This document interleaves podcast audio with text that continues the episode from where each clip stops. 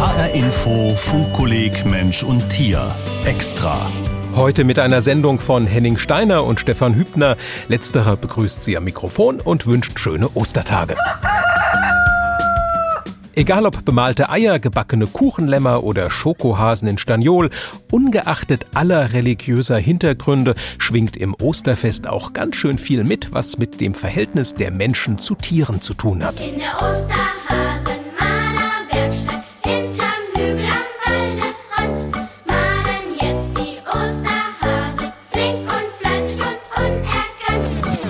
Stopp! Daran hatte ich jetzt weniger gedacht an Osterhasenlieder. Ich hatte eigentlich gar nicht an Hasen gedacht für diese Sendung oder an Lämmer oder Küken. Okay, ein bisschen an Küken, aber eher an Eier. Denn Eier, vor allem Hühnereier, sind allein schon kulturhistorisch sehr interessant.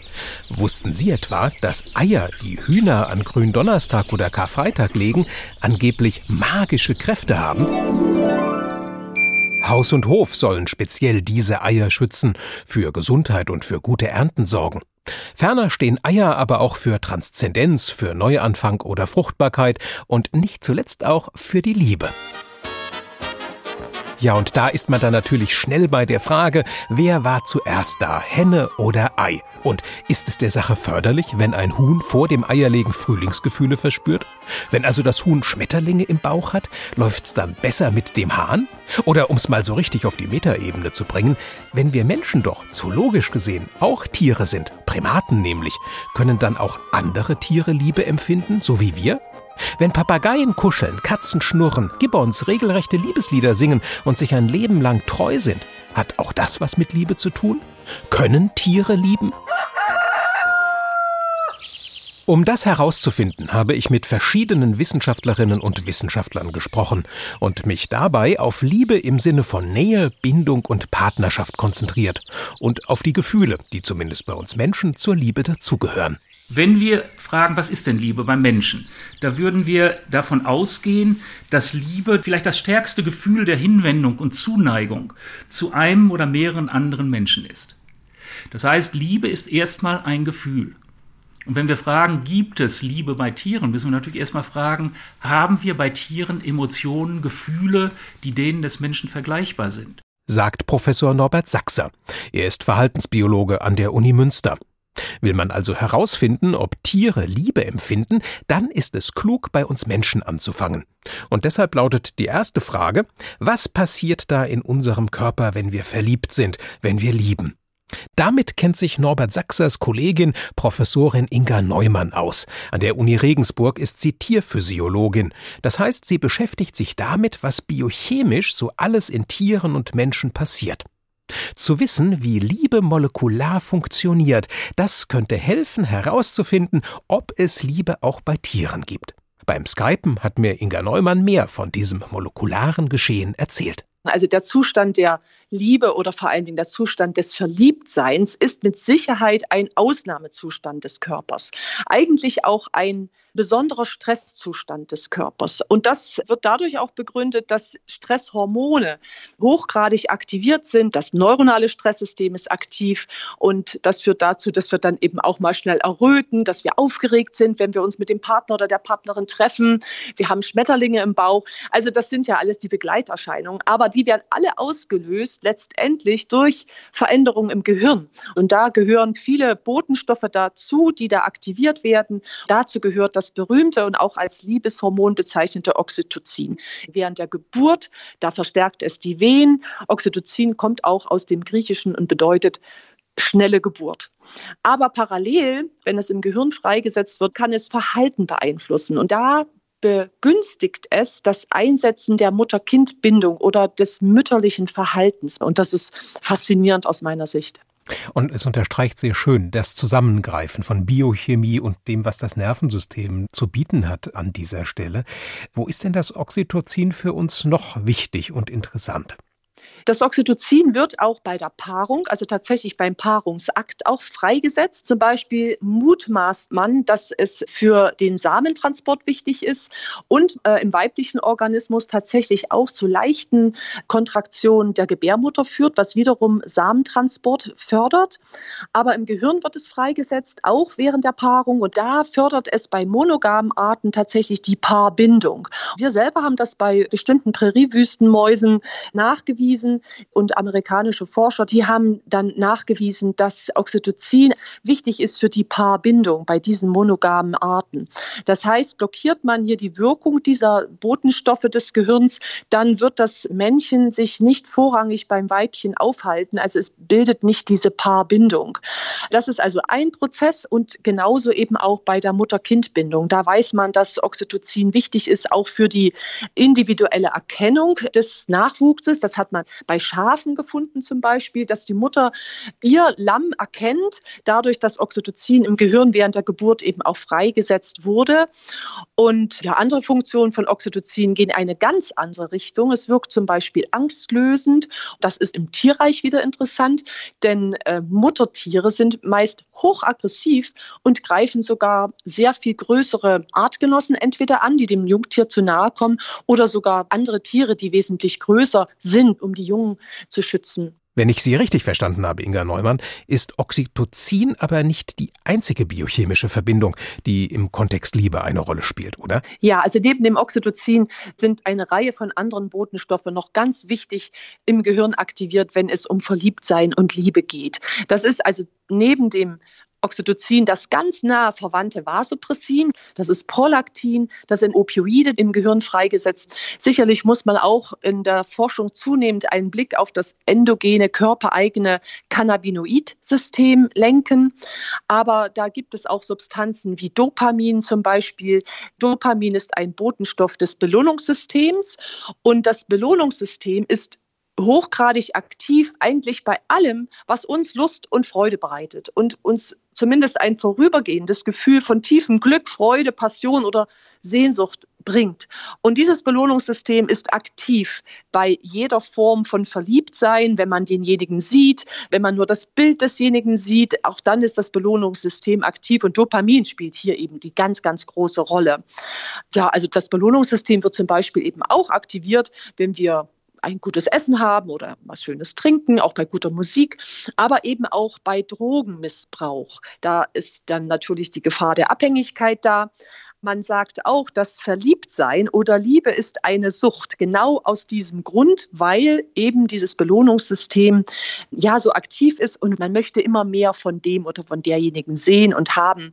Und das hat natürlich dann auch die Kehrseite. Ich fühle mich miserabel, wenn ich das nicht bin, wenn die Trennung zu lange ist, wenn also die Sehnsucht zu stark wird und man unbedingt den anderen wieder sehen muss, unbedingt.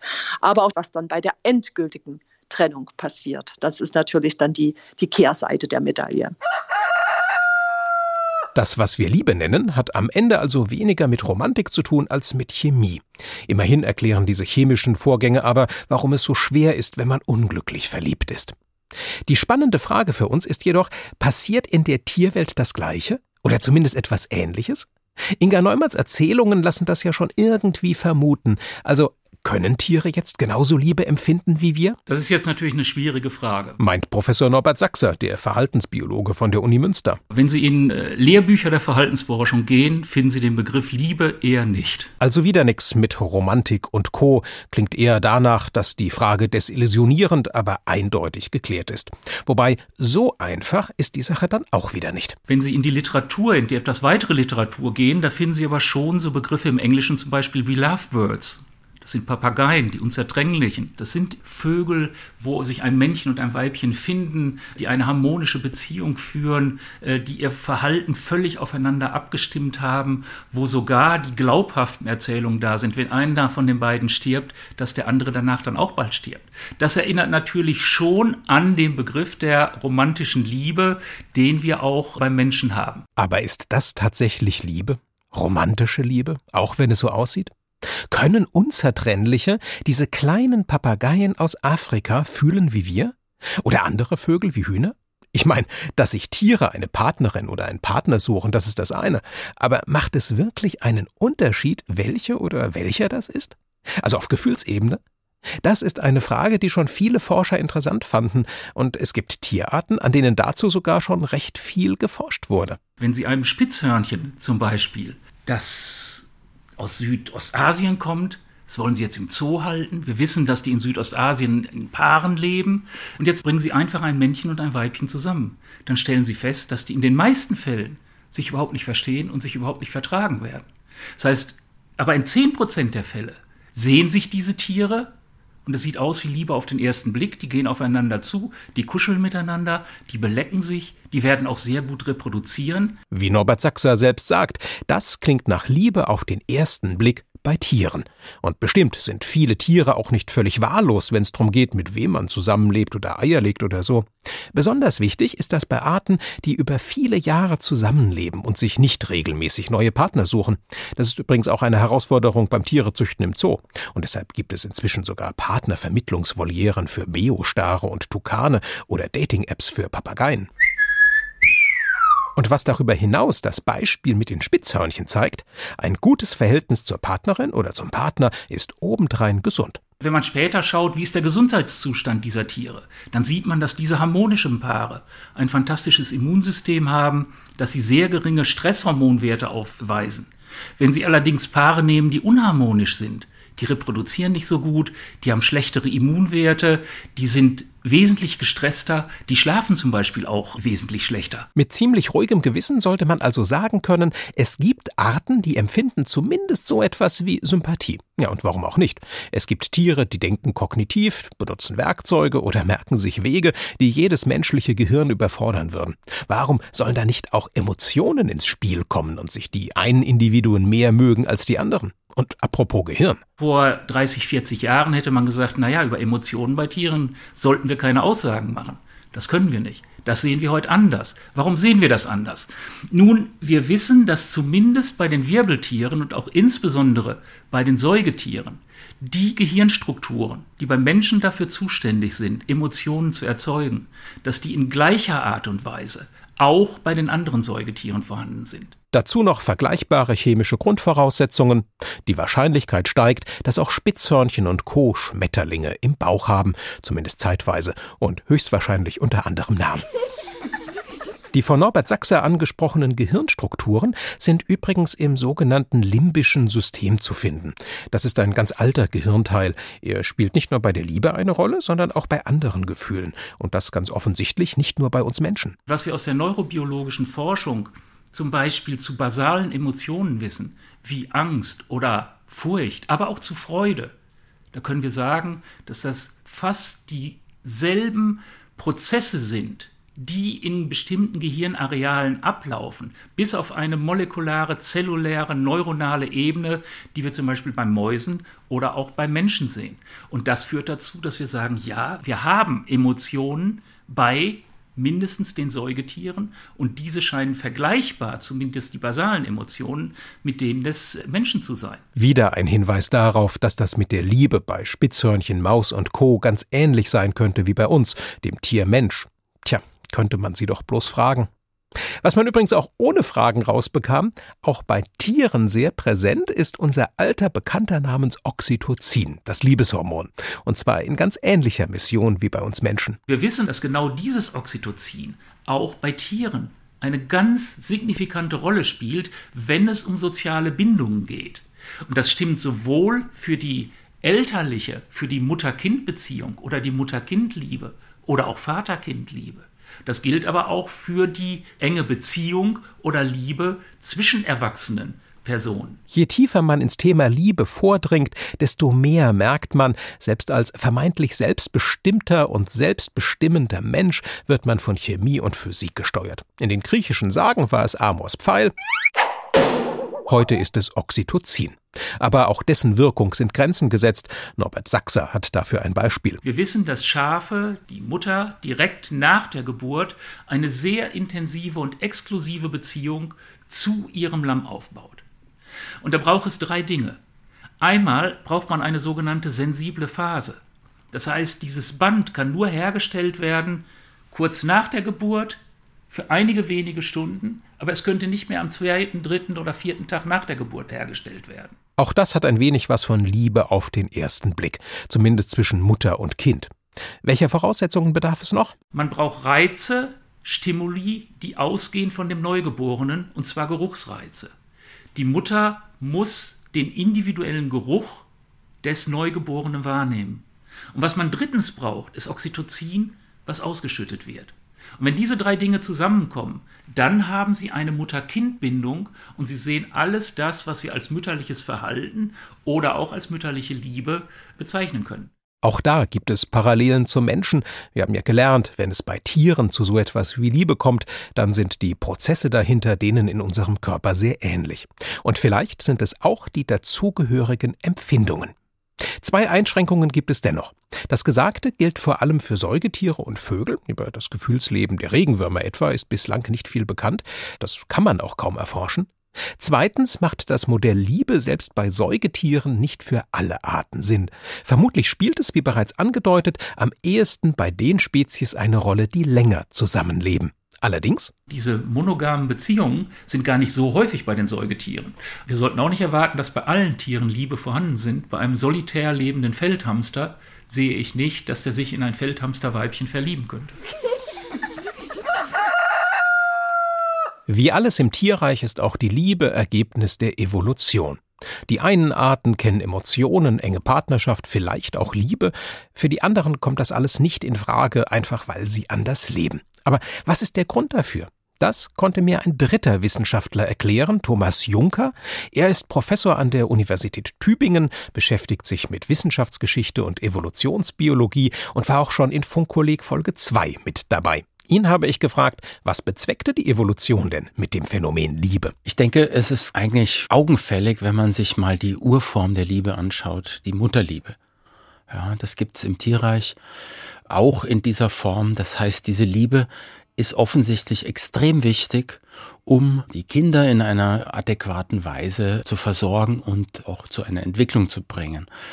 Und man weiß auch, wenn Säuglinge oder auch Kleinkinder, wenn ihnen eben diese Form der Mutterliebe und später dann auch der Vaterliebe, der Elternliebe fehlt, dann können sie sich gar nicht entwickeln. Also körperlich nicht, aber auch geistig nicht. Das heißt, es fehlt etwas. Das heißt, diese Mutterliebe ist sozusagen eine unerlässliche Voraussetzung dafür, dass wir überhaupt zu Menschen werden. Ohne das funktioniert das nicht. Und gewisserweise ist es ein Säugetiererbe, das haben jetzt nicht Menschen erfunden. Kein Philosoph hat sich hingesetzt und die Liebe erfunden oder ein Religionsstifter, sondern das kommt aus unserer Säugetierbiologie. Aus dem, was Sie schildern, wird deutlich, dass man Liebe ja nicht nur unbedingt im Kontext von Fortpflanzung sehen muss, sondern dass der Liebe auch ganz andere Funktionen noch im Kontext der sozialen Stabilität beikommen. Genau, diese Fortpflanzung im unmittelbaren Sinne ist natürlich die Basis dessen. Aus der kommt aber in der Biologie eigentlich alles. Ja, insofern ist das nichts Besonderes sondern sie hat jetzt gerade auch bei Menschen, aber auch bei anderen Tieren natürlich den Zweck, die Jungen überhaupt ins Leben zu bringen, ihnen was beizubringen. Und da kommen natürlich auch die Väter ins Spiel. Denn Väter bringen natürlich einen ganz anderen Aspekt rein. Diese partnerschaftliche Liebe hat ja diesen Zweck, sozusagen die Väter auch an dieser Kinderaufzucht, an dieser Erziehung, auch an der Versorgung zu beteiligen. Jetzt ist in der Evolutionsbiologie jetzt ja ist ja häufiger so, dass sich Dinge auch mal parallel entwickeln können. Ja. Gibt es so etwas auch bei der Liebe oder geht das alles auf dieselbe Wurzel zurück?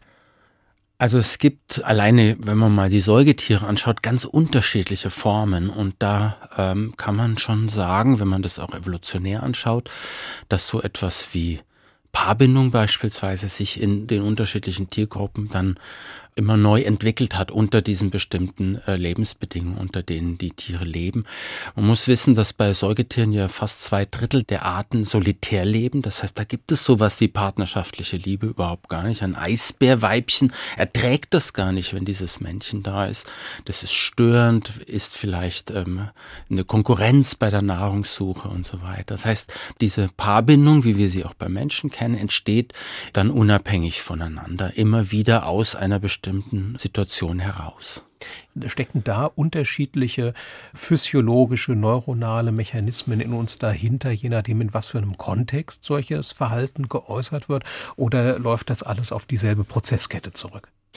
Interessanterweise scheint die partnerschaftliche Liebe und die Mutterliebe tatsächlich ein ähnlicher Mechanismus zu sein, dass wenn sie im Partner intensiv in die Augen schauen, dann wird eben auch dieses Oxytocin ausgeschüttet, das ist dasselbe Hormon, das ausgeschüttet wird, wenn die Mutter ihrem Kind in die Augen schaut. Ja, also scheint die partnerschaftliche Liebe dann tatsächlich auf dieser Mutterliebe aufzusatteln. Heißt das, dass bei der Liebe auch die Romantik was ganz Wichtiges ist? Ja, also es gibt sicher Formen der romantischen Liebe, von denen man sagen würde, die haben sich von der Biologie schon relativ weit entfernt. Andererseits, wenn man sich mal anschaut, so eine Amsel, die dann da äh, sich die Seele aus dem Leib singt, eine ganze Nacht, ja, oder ein Pfau, der also da sein wunderbare Feder ähm, ausbreitet, das hat ja etwas, was für uns tatsächlich romantisch wirkt. Und wir wissen jetzt nicht genau, ob die Pfauendame tatsächlich nicht auch vielleicht so eine Art von positivem, fast romantischem Gefühl dabei empfindet. Ja, so ganz ausschließen würde ich das nicht. Jetzt haben wir eigentlich sehr positiv über die Liebe gesprochen.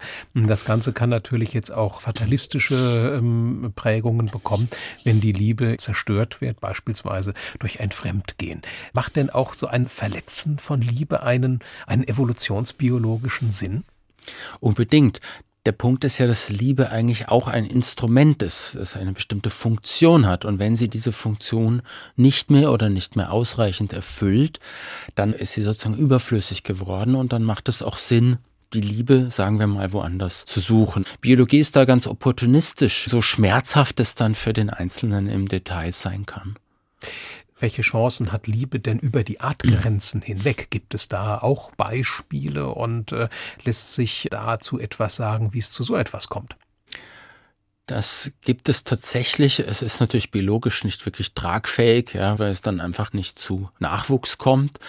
Aber es funktioniert tatsächlich und das Beispiel Oxytocin ist an dem Punkt sehr aufschlussreich. Haben wir gesehen, es wird ausgeschüttet bei Mutter und Kind, bei, bei einem verliebten Paar und das funktioniert auch, wie ein japanischer Forscher festgestellt hat, zwischen Hundebesitzern und ihren Hunden. Also wenn sie ihrem Hund intensiv in die Augen sehen, dann wird sowohl bei dem Hund als auch bei ihnen Oxytocin ausgeschüttet. Das heißt, im Prinzip ist das eigentlich eine Form der Liebe, könnte man schon sagen. Das heißt, das funktioniert auch mit anderen Säugetieren. Ob es mit anderen Tieren funktioniert, würde ich eher bezweifeln, aber bei Säugetieren funktioniert es auf jeden Fall, weil sie diese Mechanismen haben. Also man sieht, es geht auch über die Artgrenzen hinaus. Und jetzt liest man ja gelegentlich solche Dinge wie Pinguin verliebt sich in Tierpfleger oder diese berühmte Geschichte mit dem Tretboot und dem Schwan, was es ja. in Münster gab. Spielt bei solchen Phänomenen Liebe auch eine Rolle oder sind das fachlich indiskutable Aufbauschungsversuche der Medien? Bei Vögeln ist es ja noch ein bisschen anders. Die haben ja diesen Mechanismus der Prägung. Das heißt, das, was das Junge sieht, wenn es ausschlüpft, darauf wird es geprägt. Das heißt, demgegenüber wird so eine gewisse Vertrautheit erzeugt. Ja, bei Menschen ist es nicht ganz so stark. Und wenn Prägung tatsächlich zu so etwas wie Partnerwahl führt, würde man sagen, ja, das ist tatsächlich eine Form der Liebe, so eigenartig sie uns ja auch klingt. Aber auch bei Menschen gibt es ja solche Sachen. Es gibt ja auch die Liebe zu Idealen, es gibt die Liebe zu Büchern, es gibt die Liebe zu einem Sportgerät. Das heißt, auch Menschen haben natürlich ähnliche Vorlieben manchmal, die dann über andere Menschen hinausgehen. Die Liebe. In ihren Wurzeln ist sie tierisch, aber in der speziellen Art, wie wir sie gemeinhin fühlen, da ist sie doch etwas sehr Menschliches. Der Evolutionsbiologe Thomas Juncker war das. Ob sich das Bild ändern würde, wenn man ein Spitzhörnchen, einen Papagei, einen Hamster oder ein Huhn nach seinen amorösen Gefühlen befragen könnte? Oder wenn man authentische Auswertungsmaßstäbe hätte, die auch bei Tieren funktionieren? Wer weiß. Aber vielleicht muss man auch gar nicht jedes Geheimnis der Natur bis ins letzte Detail entschlüsseln. Vielleicht reicht es ja auch zu wissen, Liebe ist etwas sehr Schönes und selbst jedes Osterei erinnert einen daran ganz dezent. Sie hörten ein Funkkolleg extra von Henning Steiner und Stefan Hübner und der wünscht schöne Ostern. HR Info Funkkolleg Mensch und Tier Mehr Informationen und Anmeldung auf funkkolleg.de.